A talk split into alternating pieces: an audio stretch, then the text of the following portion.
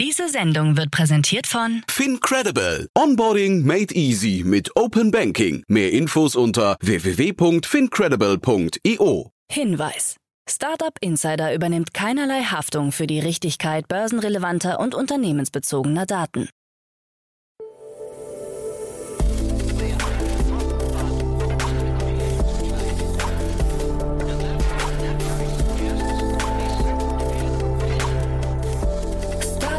Insider Daily. Morgen Update. Herzlich willkommen zu Startup Insider Daily und herzlich willkommen im neuen Jahr. Mein Name ist Jan Thomas. Heute ist Montag, der 3. Januar 2022 und das sind heute unsere Themen. Nur noch zwei deutsche Konzerne unter den Top 100 wertvollsten Unternehmen der Welt. Der Deutsche Städtetag fordert strengere Regeln für E-Scooter. Gorillas übernimmt das deutsche Logistikgeschäft von Delivery Hero. Home24 übernimmt den Wohnaccessoirehändler Butlers.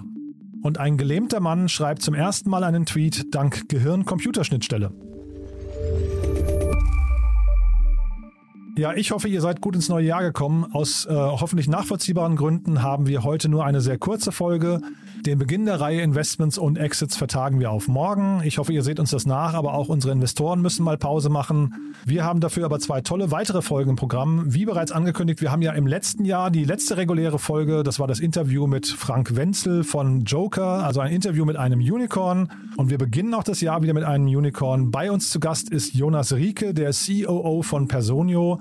Die News ist schon ein paar Tage alt. Personio hat ja im Rahmen seiner Series E-Runde 233 Millionen Euro eingesammelt, also 270 Millionen Dollar. Und äh, das haben wir zum Anlass genommen, um mal ein bisschen ausführlicher über das Unternehmen zu sprechen. Ich finde es super, denn ich hatte neulich mal im Nebensatz erzählt, dass Personio noch nie bei uns zu Gast war. Ja, und umso cooler ist es dann, wenn das Unternehmen selbst auf uns zukommt und sagt, hey, lass uns das ändern. Also das nachher um 13 Uhr, wie gesagt, ein sehr, sehr spannendes Gespräch, kann ich euch nur empfehlen. Und um 16 Uhr wird es auch spannend. Da ist Stefan Lülf bei uns zu Gast. Er ist der frisch gekürte Country Manager für den Dachraum von Lepa Lepaya. Lepaya ist ein Unternehmen, das äh, Qualifizierungsmöglichkeiten für Unternehmen anbietet. Ähm, ihr wisst ja, das Thema lebenslanges Lernen wird für Unternehmen immer wichtiger, also für Angestellte immer wichtiger, aber das anzubieten wird für Unternehmen immer wichtiger. Und genau da möchte Lepaya helfen. Lepaya war schon mal bei uns zu Gast. Damals war es noch Björn Schäfer, damals General Manager Dach von Lepaya. Und jetzt, wie gesagt, hat Stefan die Aufgabe übernommen. Ja, und auch da gab es gerade eine große Finanzierungsrunde. 40 Millionen Dollar hat das Unternehmen eingesammelt. Und genau darüber sprechen wir. Das nachher um 16 Uhr. So, und damit gehen wir direkt in die Nachricht mit Frank Philipp. Wie immer vorher nochmal ganz kurz die Verbraucherhinweise. Werbung.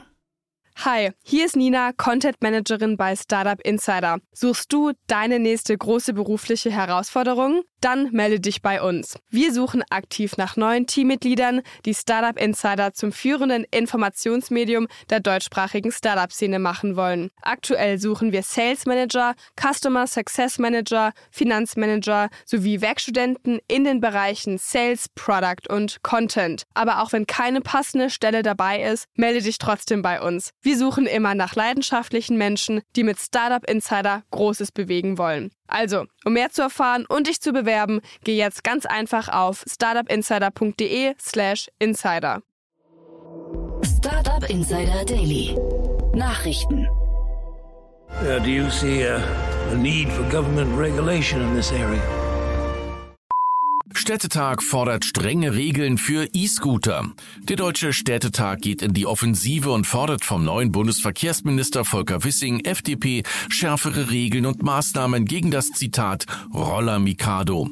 Wo E-Tretroller wegen ihrer hohen Anzahl zu einem Ärgernis und zur Gefahr werden, wollen die Städte einschreiten können. Dafür muss die Straßenverkehrsordnung geändert werden, so Helmut Dedi, Hauptgeschäftsführer des Deutschen Städtetages gegenüber der Rheinischen Post.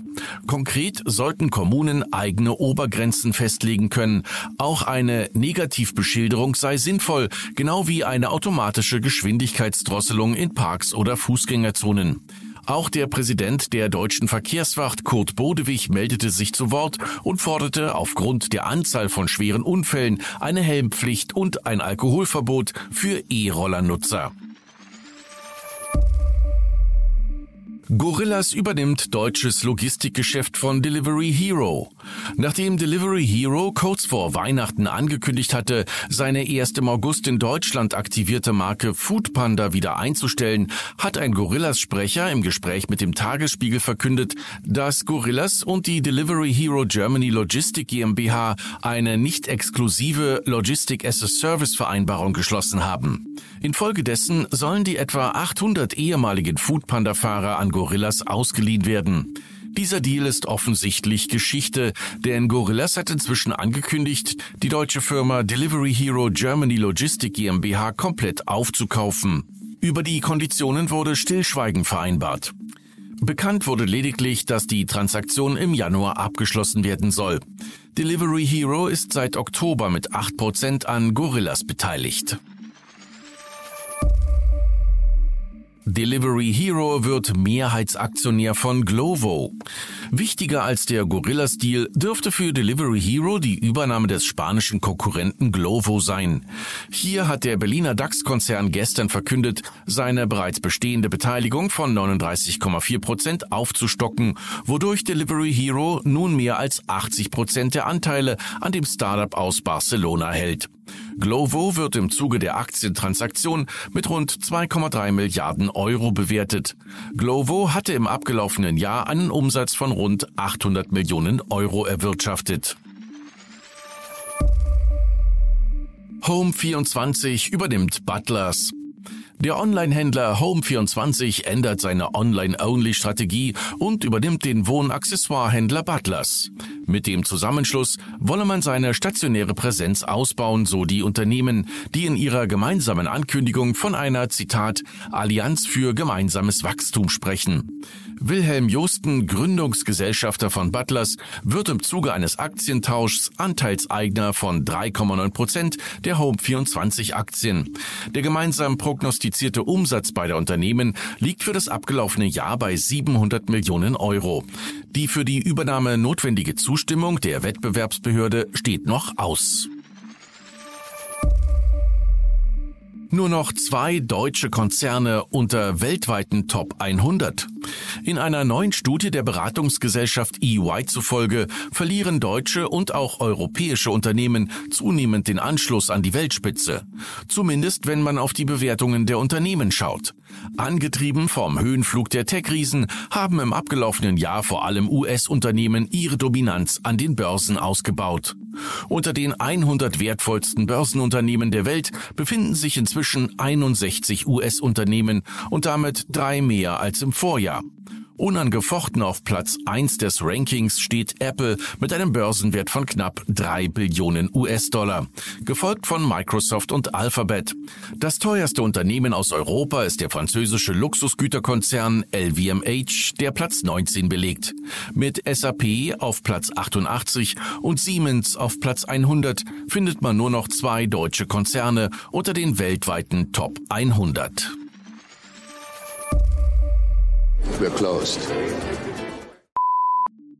US-Elektronikmesse CES schließt früher als geplant. Nachdem kurz vor Weihnachten viele Großunternehmen, darunter Amazon, AMD, AT&T, BMW, Google, General Motors, IBM, Intel, Lenovo, Mercedes-Benz, Meta, Microsoft, Nvidia, Pinterest, TikTok und Twitter ihre Präsenz auf der CES 2022 abgesagt haben, ziehen die Veranstalter der CES, die Consumer Technology Association, die Konsequenzen. Die Show soll zwar weiterhin am 5. Januar starten, wird aber einen Tag früher schließen als ursprünglich geplant. Offiziell erklärt die CTA diesen Schritt als zusätzliche Sicherheitsmaßnahme und verweist auf das ohnehin schon rigide Sicherheitskonzept, das nur Besucher mit Impfnachweis und tagesaktuellem Test den Zutritt gestattet. CTA-Chef Gary Shapiro bemüht sich um eine pragmatische Sichtweise. Weniger Menschen bedeutet mehr Platz für Social Distancing. Airbnb testet anonyme Gästeprofile.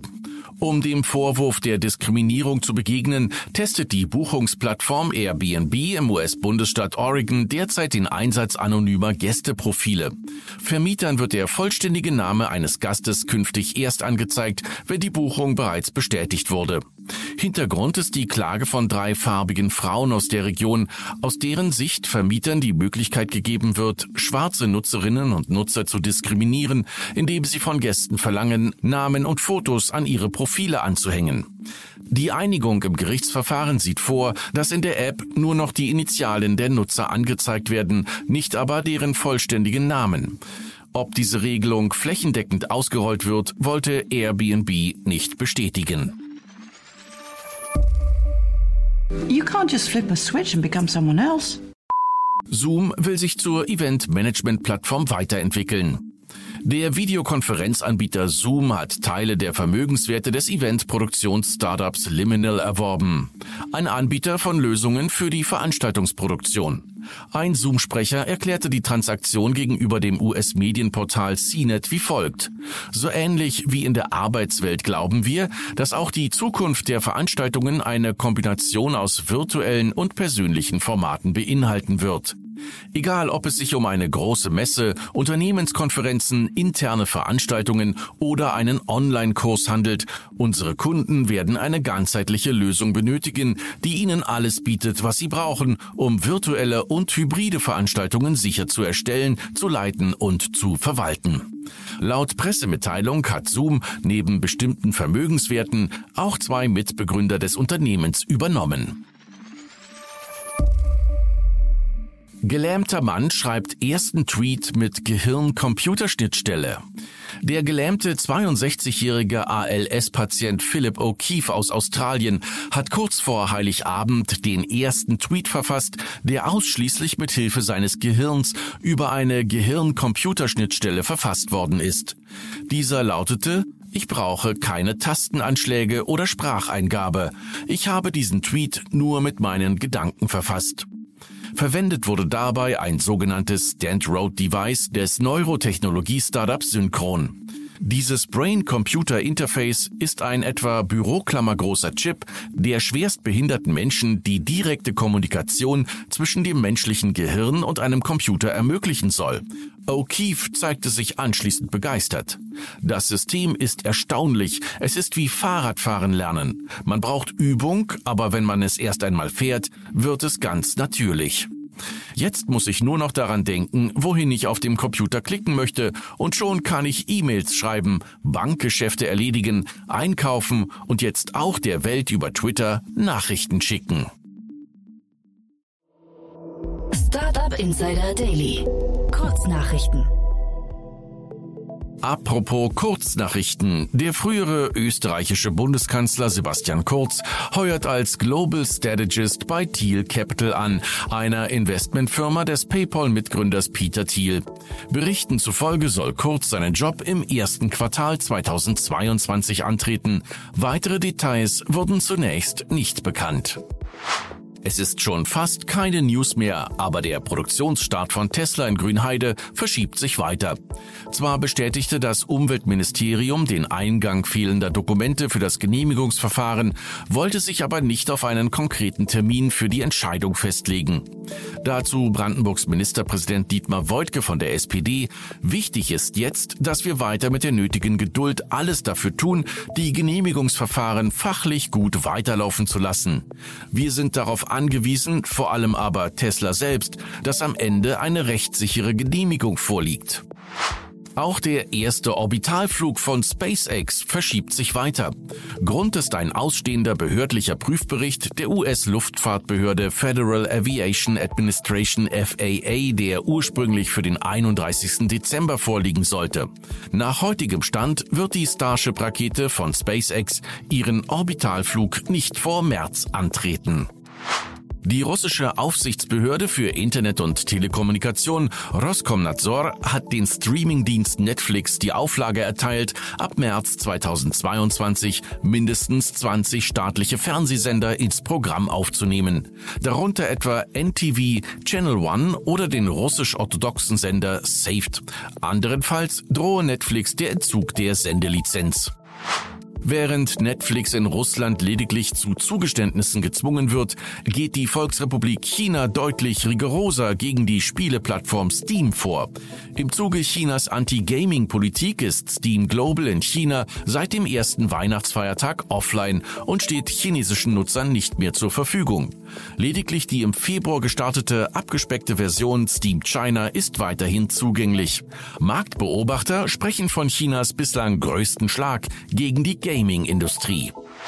Und das waren die Startup Insider Daily Nachrichten vom Montag, den 3. Januar 2022.